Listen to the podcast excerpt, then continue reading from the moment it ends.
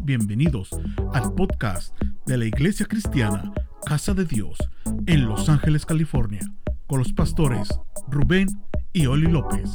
Esperamos sea de grande bendición para tu vida. Levanta tus manos. Ahora díselo en oración, Señor. Ayúdame a darte lo mejor de mí. Es lo menos que puedo hacer. Porque tú siempre me das lo mejor de ti. Permíteme darte mi mejor tiempo. Lo mejor de mi vida. Lo mejor de mis talentos. Lo mejor de mis finanzas. Lo mejor de mis fuerzas, Señor. Gracias te damos en esta hora por todas las bendiciones sobre nuestras vidas. Gracias porque suples un pan en abundancia en casa. Bendecimos Estados Unidos. Bendecimos, Señor, esta nación hermosa, próspera. Permítenos, Señor, igualmente ser una bendición para esta nación. En el nombre de Jesús. Alguien regálele una vez más un aplauso al Señor.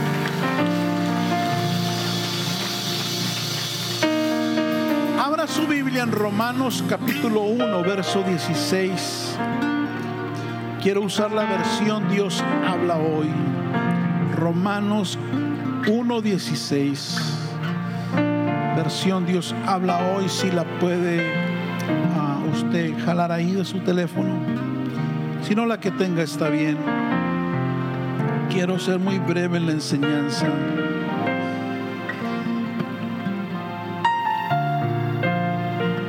Predicando seis, siete ocasiones el fin de semana, así que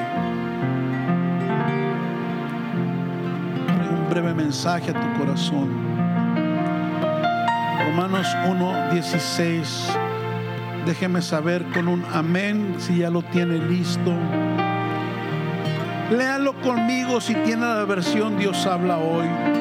No me avergüenzo del Evangelio porque es poder de Dios para que todos los que creen alcancen la salvación.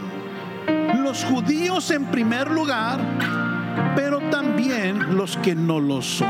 Una vez más, no me avergüenzo del Evangelio, porque es poder de Dios para que todos los que creen alcancen la salvación.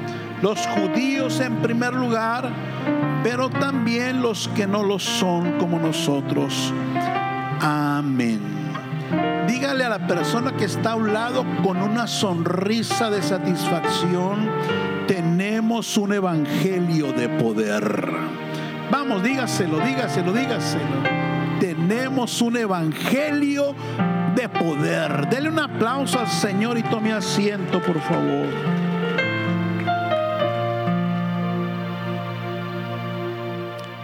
Aleluya. En cierta ocasión llegó un vendedor de relojes a una casa diciendo que los relojes que él vendía eran los mejores que había. Que esos relojes no les entraba el agua, que aun si los tiraban no se quebraban fácilmente, que duraban para toda la vida, que hacían de todo, incluso que hasta marcaban la temperatura del cuerpo, etcétera, etcétera hablando de una cantidad exagerada de bondades de este reloj.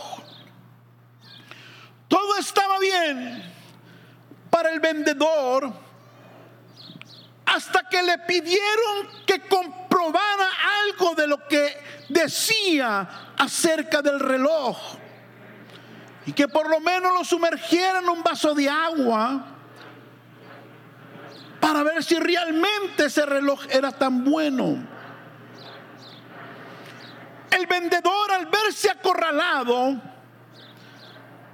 con sus propios argumentos, no tuvo de otra más que meter un vaso de agua que le acercaron ahí al reloj. Pero inmediatamente el reloj se le empezó a meter el agua por todos lados. La gente se confunde acerca de cuál es la religión o cuál es la iglesia verdadera o correcta. Y se hace una pregunta muy válida.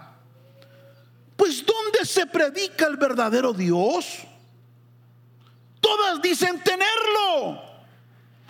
Incluso la mayoría leen la misma Biblia. Declaran los mismos versos. Hablan de lo mismo. Sin embargo, la verdadera iglesia de Cristo es tan difícil identificarla. No es tan difícil responder esta pregunta. Porque la iglesia verdadera, una de las características que la hacen ver verdadera, es que no solo predica lo que dice la Biblia, sino que lo vive y lo demuestra. Ay, ya yo hubiera aplaudido más que usted. La verdadera iglesia no solo predica de la Biblia, sino que se esfuerza por vivirlo y comprobar aquello que está escrito en esa palabra. Porque es fácil hablar de un Dios de amor, es fácil hablar del poder de Dios, eso cualquiera lo puede hacer. El asunto está en demostrar aquello que yo predico. Porque eso es lo que realmente valida lo que yo estoy hablando. Cuando aquello que estoy diciendo va respaldado por una demostración. Amado amigo, que nos honras en esta hora. Que quizás estás aquí preguntándote si pues caray será de pronto esta es una iglesia correcta. Bueno, si quieres saber cuál es la iglesia verdadera, no te voy a decir que es esta. Yo solamente te voy a llevar a lo siguiente. La iglesia verdadera es aquella que comprueba lo que predica. Dije, es aquella que comprueba lo que predica. Y si esa iglesia predica un Dios de poder, entonces debe manifestar o comprobar ese poder. No importa cuánto la gente, no importa cuánto las decenas de religiones digan acerca de tener el verdadero Dios de poder. El argumento se acaba si no lo pueden comprobar con hechos. La diferencia, lo que va a marcar y resaltar entre si una religión o iglesia es la verdadera, no es lo que digan, sino es que si ellos con los hechos ese Dios que dicen tener los respalda y se puede ver en acción.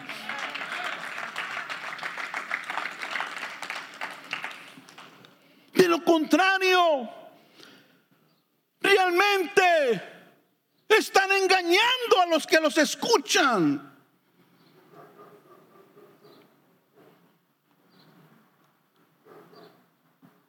No están hablando de parte de Dios. Y usted tiene derecho a dudar de ello. Usted tiene derecho a decir, eso no creo que sea de Dios. Porque el Dios verdadero es un Dios de poder el Dios verdadero es un Dios que al ser humano le trae cambios radicales en su vida cuando éste le abre la puerta de su corazón.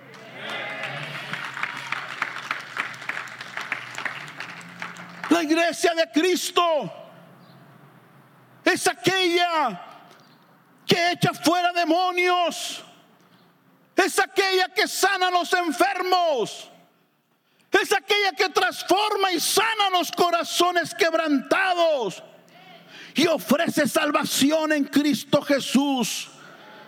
Así que perdóneme, pero le tengo buenas noticias. Porque el evangelio, mensaje que se predica en esta iglesia, te puedo decir con confianza que es de poder. Y aquí se comprueba ese poder.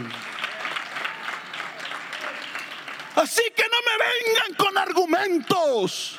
No me vengan con mucho verbo. Es en cualquier esquina lo tomo. Vénganme con poder de Dios. Y yo te puedo comprobar si es Dios el que está ahí metido.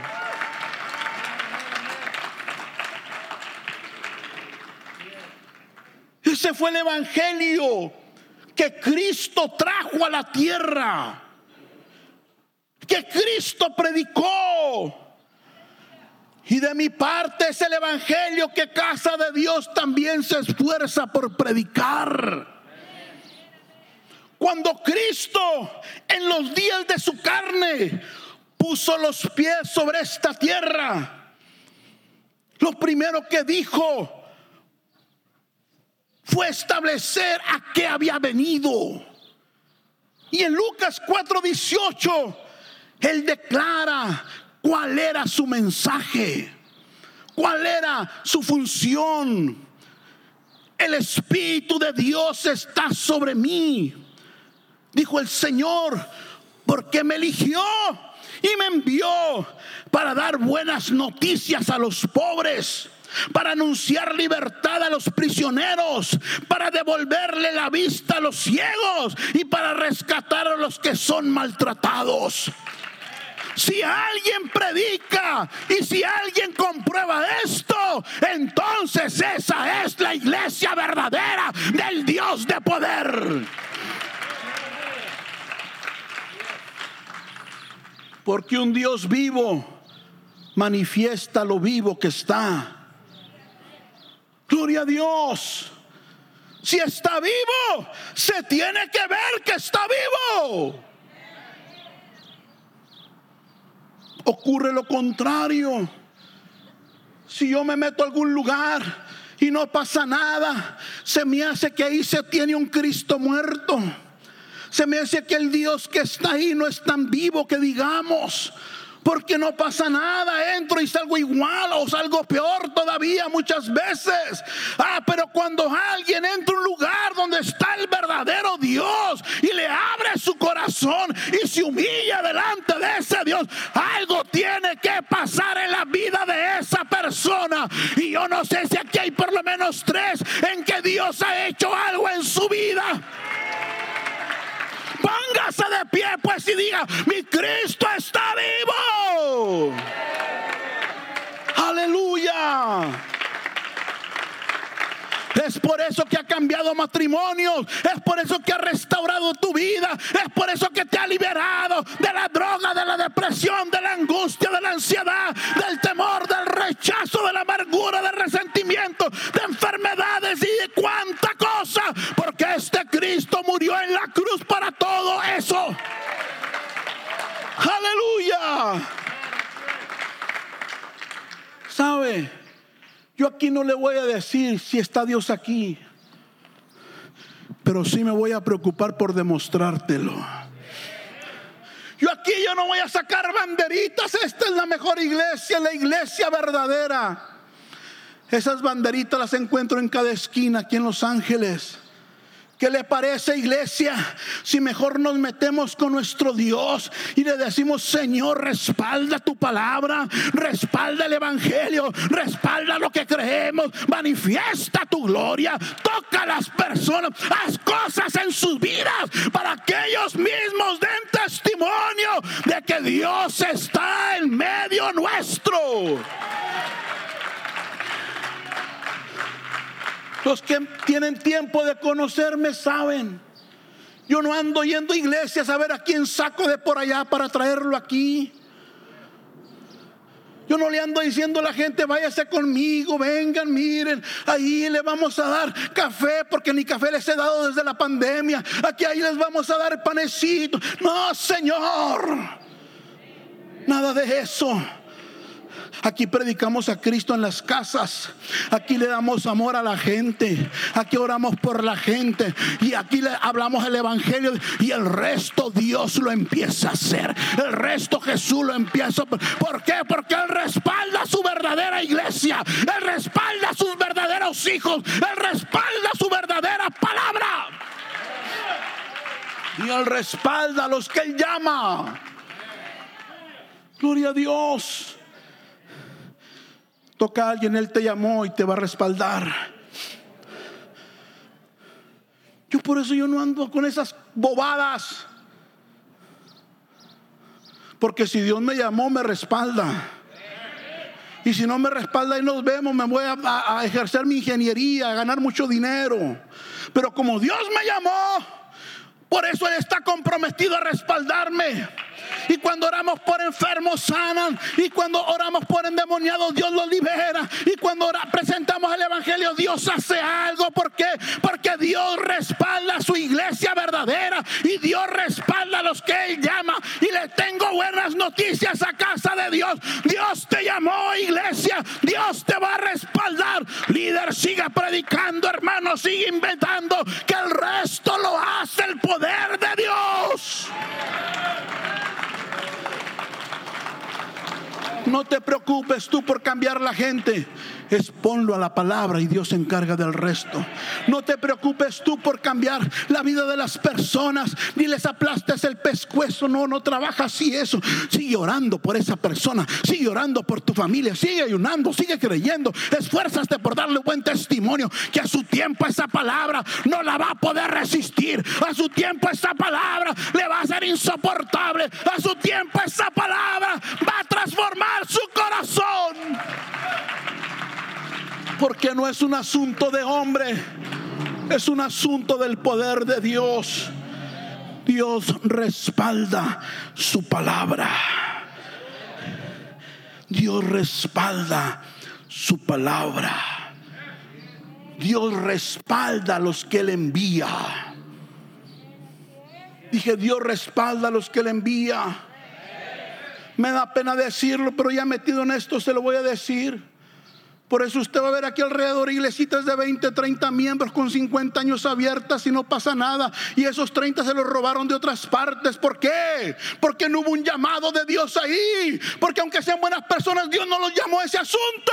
Porque Dios al que llama lo respalda, lo guarda, lo cuida y lo bendice.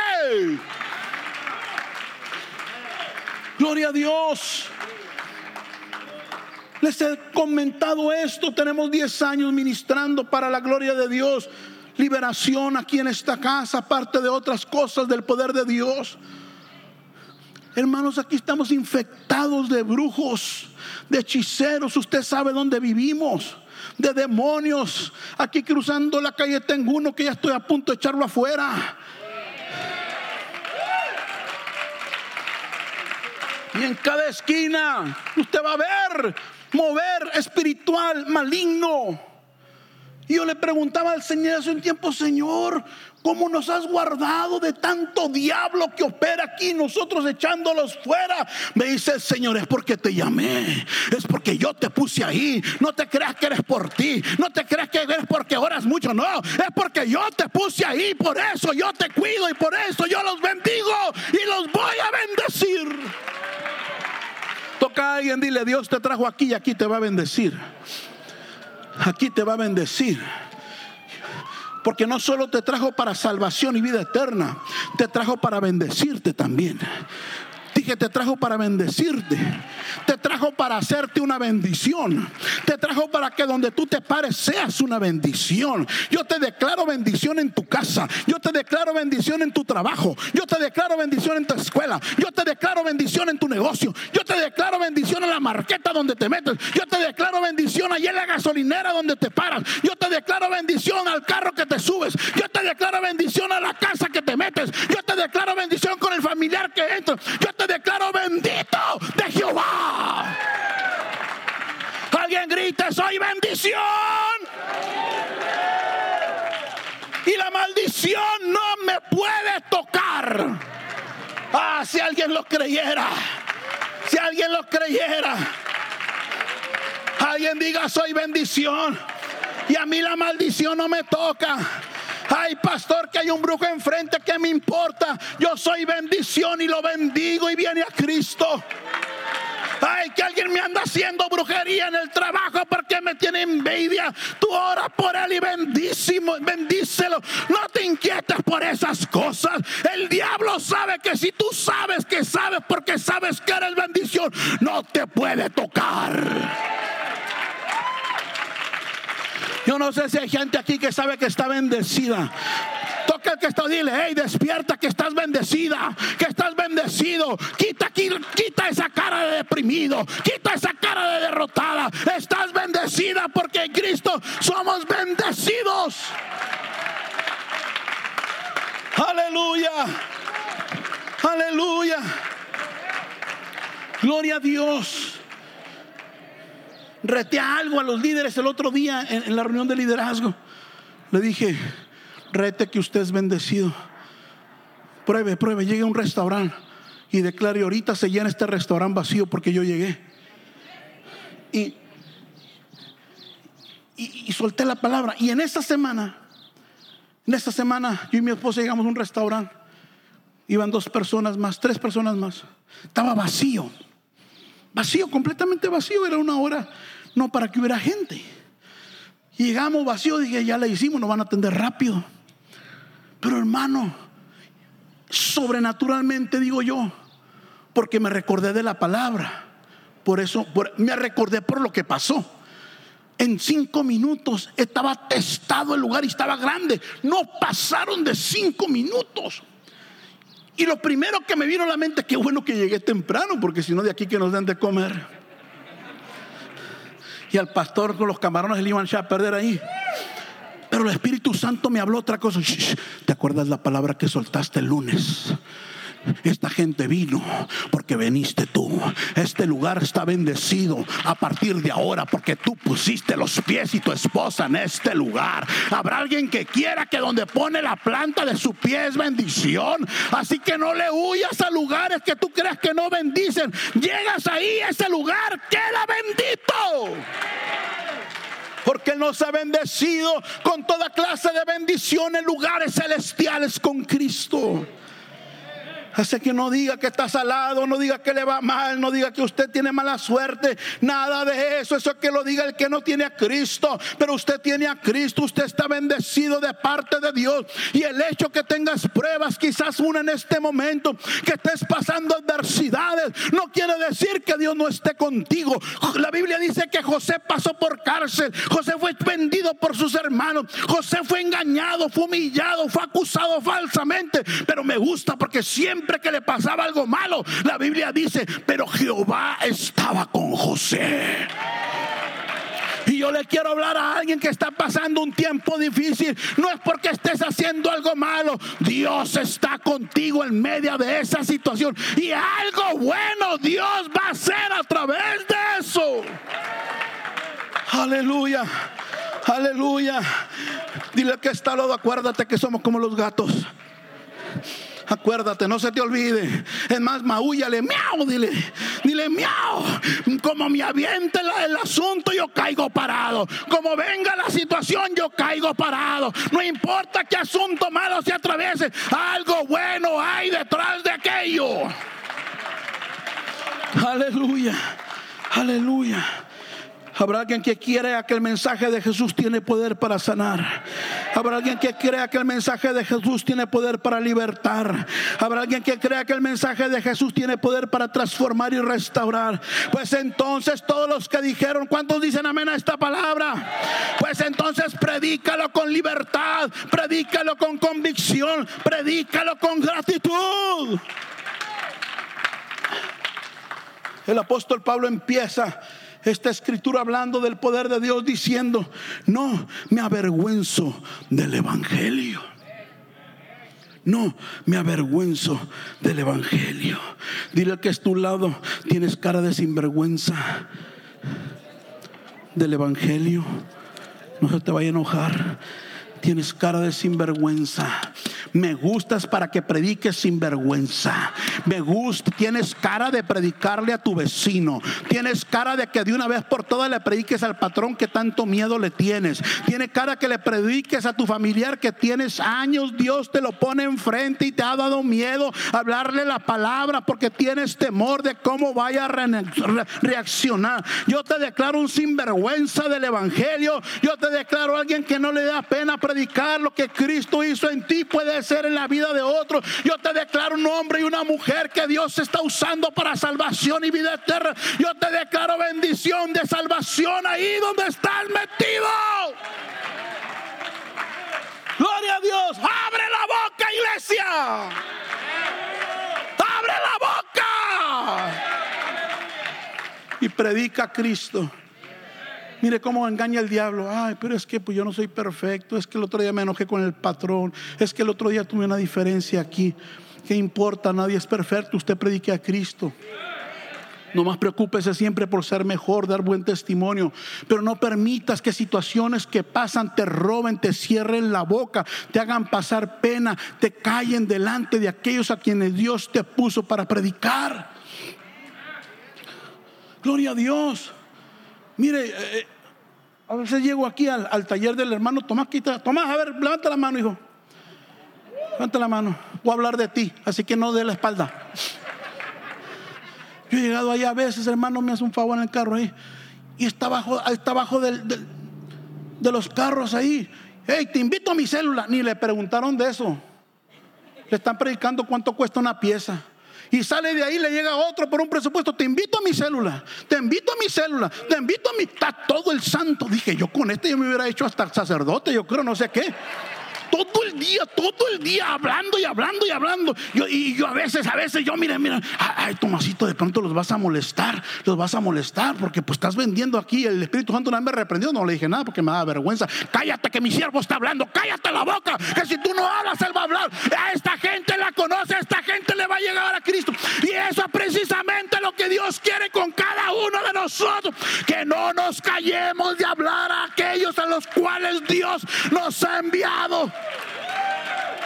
Alguien diga, me declaro un sinvergüenza para predicar ahora. Si antes no nos daba vergüenza andar en el mundo y hacer canta tontería, ¿por qué nos tiene que dar pena predicar a un Cristo hermoso de poder, de gracia, de bondad, de amor, de misericordia? No me avergüenzo del Evangelio, decía el apóstol. Esa palabra vergüenza significa un sentimiento malo ocasionado por alguna falta cometida, un sentimiento ocasionado por alguna acción bochornosa, deshonesta, indecorosa y humillante. Y evangelio significa buenas noticias, buenas nuevas, anunciar el buen mensaje. Si parafraseamos o ponemos estos significados en lo que el apóstol quiso decir en Romanos, o dijo en Romanos 1.16, diría así, porque yo no me avergüenzo, no tengo ninguna pena, ni siento ningún bochorno por anunciar, creer, hablar, compartir, y comunicar buenas noticias. Un buen mensaje, el Evangelio de Dios. No me siento humillado como si estuviera haciendo algo indecoroso o como si estuviera haciendo algo deshonesto o como si estuviera cometiendo alguna falta. Porque este Evangelio tiene poder. Tiene poder. Tiene poder para salvación, para liberación a todos los que creen, a todos los que le abren su corazón. Pastores que les hablo y les hablo y son duros como una piedra y como que me ignoran y como que no me hacen caso y ya me cansé, ya me estoy desanimando. Eso es lo que quiere el enemigo, que te desanimes. Tú no te estás dando cuenta, pero la Biblia en un ejemplo que pone acerca de su palabra dice que es como piedra. Y hay corazones que no se van a reventar a la primera pedrada, sino que le vas a tener que dar muchas pedradas hasta que se rompa ese corazón. A tu pastor el Señor le dio 23 años de pedrada, ¿cómo ves? Hasta que se rompió el corazón. Y hay gente ahí que tiene meses, le estás hablando, aparentemente no está pasando nada. Aparentemente porque no lo puedes ver por fuera, pero no hay palabra que vuelva vacía. No hay evangelio que no le toque el corazón a la gente. Tú ves a la gente indiferente y a veces hasta como que se molestan y como que te ignoran y como que quieren burlarse de ti. No, no, pero este evangelio tiene poder. Este evangelio está diseñado para los corazones. Este evangelio está diseñado para aquel que tiene hambre de Cristo. Cuando menos lo pienses, se va a romper ese corazón. Cuando menos lo pienses, esa persona va a venir a los pies de Cristo. Gloria a Dios. Y va a llorar como nunca había llorado. Amén, Marcos. Yo decía, Marco, estoy llorando aquí como nunca. Claro, le digo, yo tengo casi 30 años llorando mucho. Ah, porque cuando Cristo te abraza, ah, el amor de Cristo te constriñe. El amor de Cristo te hace llorar. El gozo de Dios es un llanto por fuera. La presencia de Dios es algo indescriptible. Vaya, siento ganas de correr por ahí algún lugar como loco. Porque Dios está aquí en esta mañana. Yo no sé si habrá gente que sienta a Dios en esta hora. Yo no sé si habrá gente que disfruta cuando canta en la casa, cuando canta en el carro, cuando canta lavando los platos, cuando adora a Dios, cuando se mete a su cuarto de oración. Habrá de esa gente aquí. Póngase de pie, por favor. Póngase de pie, póngase de pie, póngase de pie. Este fin de semana nuevamente fuimos testigos del poder de Dios. Así que no me venga con cacahuates si esta iglesia es buena y verdadera. No te ponga a discutir con la gente, iglesia. Si alguien te pregunta, ¿y tu iglesia qué? Medio rara, ¿será verdad? ¿Quiénes son los zafados? No, no discutas, dile, te invito a mi iglesia. No se ponga a discutir de religiones ni hablar de otras iglesias. Te invito a mi iglesia. Te invito a un retiro. Y Dios hará el resto. Porque no los vamos a convencer nosotros. Es el Espíritu Santo el que convence de pecado. Tengámosle paciencia a la gente, hermano. Todos queremos que vengan a las primeras. Pero cada corazón es diferente. Y Dios trata diferente. Y hay gente que a las primeras vienen los pies de Egipto, pero hay corazones más duros como el mío, más necios, más rebeldes, llenos de argumentos, llenos de cosas. Ah, pero el evangelio de, poder, de Dios es un evangelio de poder. Quebranta cualquier argumento. No hay corazón que se resista al evangelio de Cristo no hay argumento que quede sostenido ante la palabra de Jesús. Cuando alguien es expuesto a la palabra y al amor de Cristo, eventualmente se le van a acabar los argumentos se le van a acabar los pretextos, porque Cristo lo va a acorralar con su amor, porque Cristo lo va a acorralar con su presencia, porque Cristo lo va a enamorar, la va a enamorar, porque Cristo le va a abrazar, le va a dejar sentir su presencia. Y cuando Dios hace sentir su presencia, ahí se quiere quedar uno. Ya no hayas para dónde hacerte, ya no quieres apartarte de ese lugar.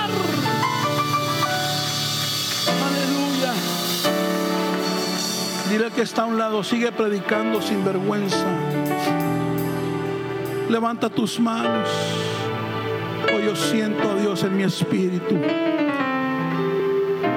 Todo aquel que ha experimentado a Cristo, levanta tus manos y dale gracias por ese amor. Dale gracias.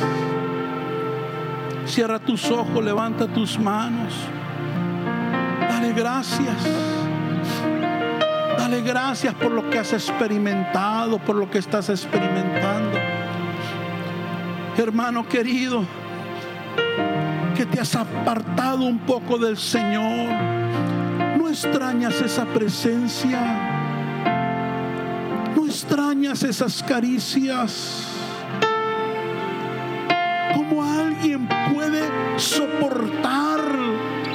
Sin la presencia de Dios una vez que ya la experimentó? No extrañas el hablar en lenguas no extrañas levantar tus manos y derramar lágrimas. No extrañas la comunión del cuerpo de Cristo. No extrañas la paz que se experimenta después de una oración. Extrañas el servir para Dios y sentirte satisfecho de que a través de tu vida muchas vidas están siendo bendecidas. El Señor le dice a alguien en esta mañana, te extraño, mi hija. Te extraño, mi hijo. Extraño tus caricias. Extraño esas palabras de amor que me decías. Hace mucho que no me dices que me amas. Hace mucho que no me dices que yo soy lo más importante para ti. Te has afanado aquí y allá como escuchábamos un testimonio. Te has enredado tanto en tus asuntos, tus quehaceres, que me has descuidado a mí. Y yo te extraño. Si tú no me extrañas, yo te extraño, te dice el Señor. ¿Cómo es que algo robó mi amor? ¿Cómo es que algo robó mi corazón? Dice el Señor. ¿Cómo es que algo me desplazó? ¿Qué hice yo? Dice Dios. ¿Qué te faltó de mi parte para que te hayas deslizado? Para que ahora andes coqueteando con otros dioses. Para que ahora andes coqueteando otra vez con el mundo, cuando fue el mundo el que te destrozó, el que te humilló, el que te derribó, el que te atormentó, cuando fue el mundo el que te golpeó, cuando fue el mundo el que te engañó, cuando fue el mundo el que te abandonó. ¿Cómo puedes querer regresar otra vez a ese amante maldito?